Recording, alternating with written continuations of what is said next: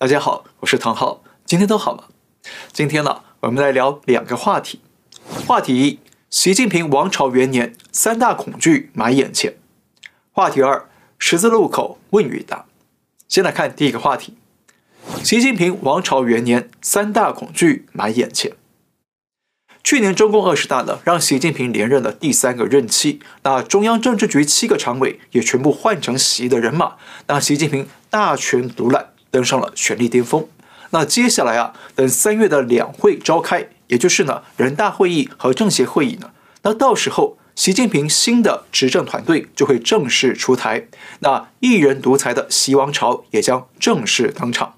所以啊，二零二三年呢，可以说是习帝元年。不过呢，我们必须说啊，习帝元年表面上看起来风风光光，但私底下可能得心惊惶惶。为什么呢？因为我们观察发现，中共政权今年其实危机四伏。那即便呢，我们不把台海问题和军事冲突给算进去，那我们认为至少有三件事情，三个迫切的危机是习当局目前需要恐惧的。那我们就来讲讲这三个恐惧。第一个恐惧是啊，中共政府财政困窘，赤字创纪录，说白了就是中共没钱了。大家想一想啊。过去三年的疫情里头啊，中共在什么地方花大钱？没错，就是核酸检测跟防疫工作。那根据国际媒体与经济学家估算呢，中国去年的财政支出可能高达二十四万亿人民币，而其中啊有三分之一就是花在了防疫的相关开支。那换算下来，也就是有八万亿人民币被花在了党啊对人民的核战争、核酸战争。那更糟的是呢。中共政府最近几年的财政不但是入不敷出，而且是越来越恶化。根据彭博社的估算呢，中共去年一到十一月的财政赤字，也就是透支金额，高达了七点七五万亿人民币，相当于一点一万亿美元，创下了历年新高。而且呢，还是二零二一年同时期的两倍多。我想啊，这一点呢，真的都不意外。毕竟啊，动态清零的严厉风控呢。搞得全中国是鸡飞狗跳，那不但中小微企业倒了一大批，那许多外资企业和中资企业也纷纷的撤出中国，或者是转移产能，造成了一大批的人民失业或者减薪。那这样呢，政府的财政收入啊，肯定是会锐减的。但是中共却要天天搞全员核酸、打疫苗，那肯定是会入不敷出、无以为继。所以中共在去年底紧急放弃了清零政策，一项重要的主因呢，就是因为经济搞垮了，财政扛不住了，没钱了。好，那中共政府没钱了，对习政权会有什么影响呢？首先呢，就是政府财政亏空会导致人民的不满、社会的不稳，那群众抗争事件会频发。像去年底，中国各地爆发了许多啊民众讨薪、抗议地方政府拖欠工资的抗争事件，像河南。有公交车司机被拖欠了十六个月的工资，那连国企媒体的记者、编辑啊都被遣散和欠薪了。那许多公立医院的医护人员也被医院拖欠薪资，不得不走上街头来抗议。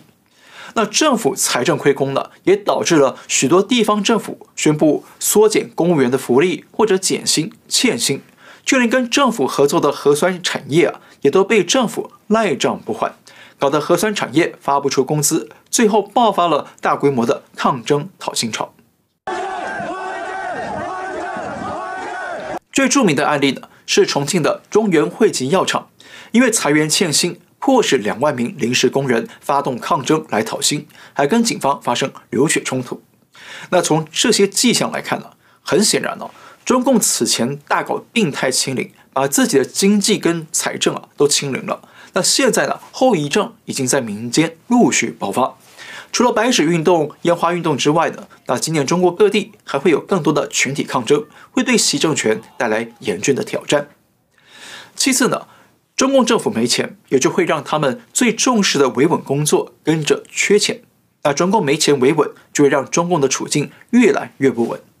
比方说，在中共放弃动态清零之后呢，全国各地出现了大白讨薪潮。那他们也被政府欠薪波及了，而且呢，有个现象要注意哦，现在抗争事件是越来越频发，但是越来越多的警察，他们的维稳力度呢，也开始渐渐放松了。为什么呢？一方面是因为啊，被欠薪的人群太多了，有的是上万人在抗争，那警察不一定打得过群众。那另一方面呢，警察也意识到了政府啊真的没钱了。那下一个被欠薪的会不会轮到他们呢？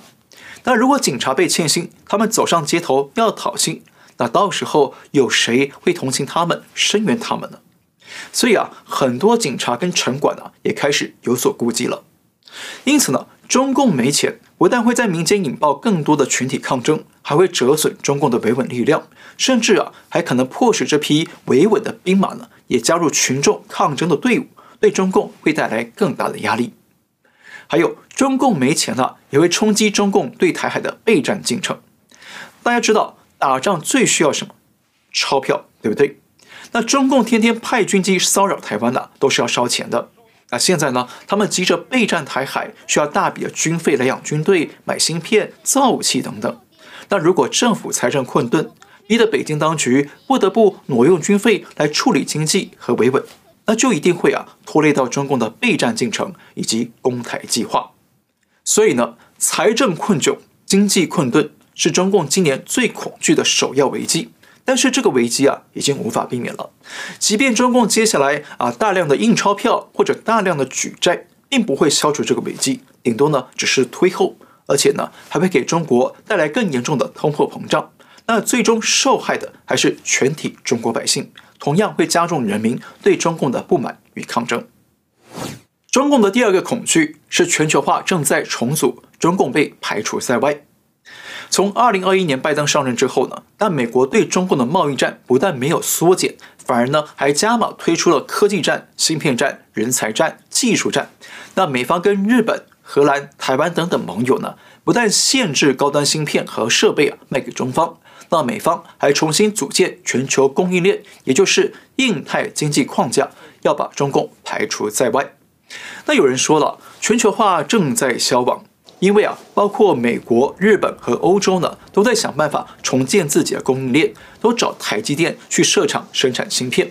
但是我认为呢，全球化啊不会消亡，但是全球化正在重组，正在重组一个排除中共的全球化新社会。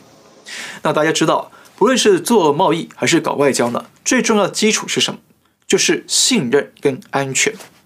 在二零零一年底呢，中共加入世界贸易组织。正式加入全球化的洪流当中，但是二十年下来，国际社会啊发现中共根本没有诚信可言，不但不遵守国际组织的游戏规则，不讲信用，还搞双重标准和战狼斗争，让各国是不堪其扰，利益受到严重的损失。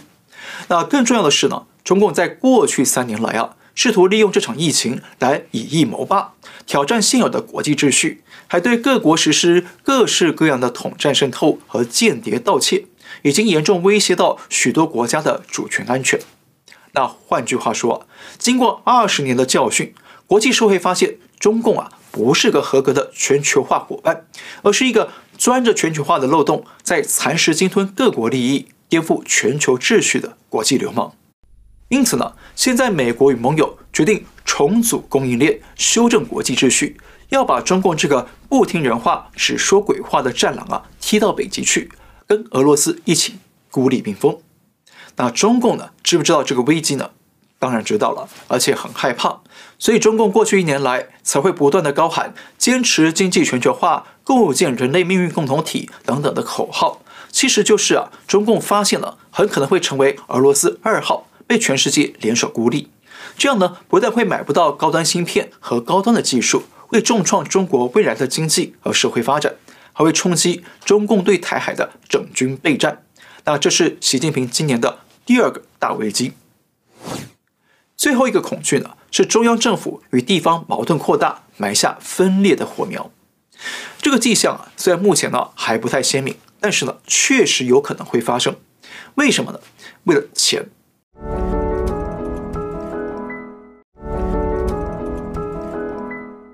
我们刚刚讲过，中共在去年底突然放弃了动态清零，但是过去三年来的防疫支出、维稳支出是非常庞大，而这些账单都算在地方政府的头上。那我们举个例子，广东省啊是中国经济总量最高的省份，那广东过去三年来投入疫情防控的资金啊，累计高达了一千四百六十七点九三亿人民币，而且支出是年年增加。去年的防疫支出金额啊，超过了七百一十一亿。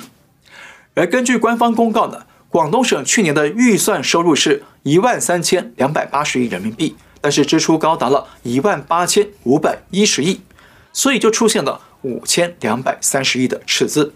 那换算下来，广东用在防疫的支出啊，就占了财政赤字的百分之十三点六。所以呢，直到去年底，广东省政府的债务总额累计超过了两万五千亿人民币。请注意啊，这些数据啊都是官方公布的，是已经被压缩平衡过的、美化过的。那这样广东省都能负债两万五千亿了，那其他地方政府的财政跟债务压力会有多沉重呢？可想而知了。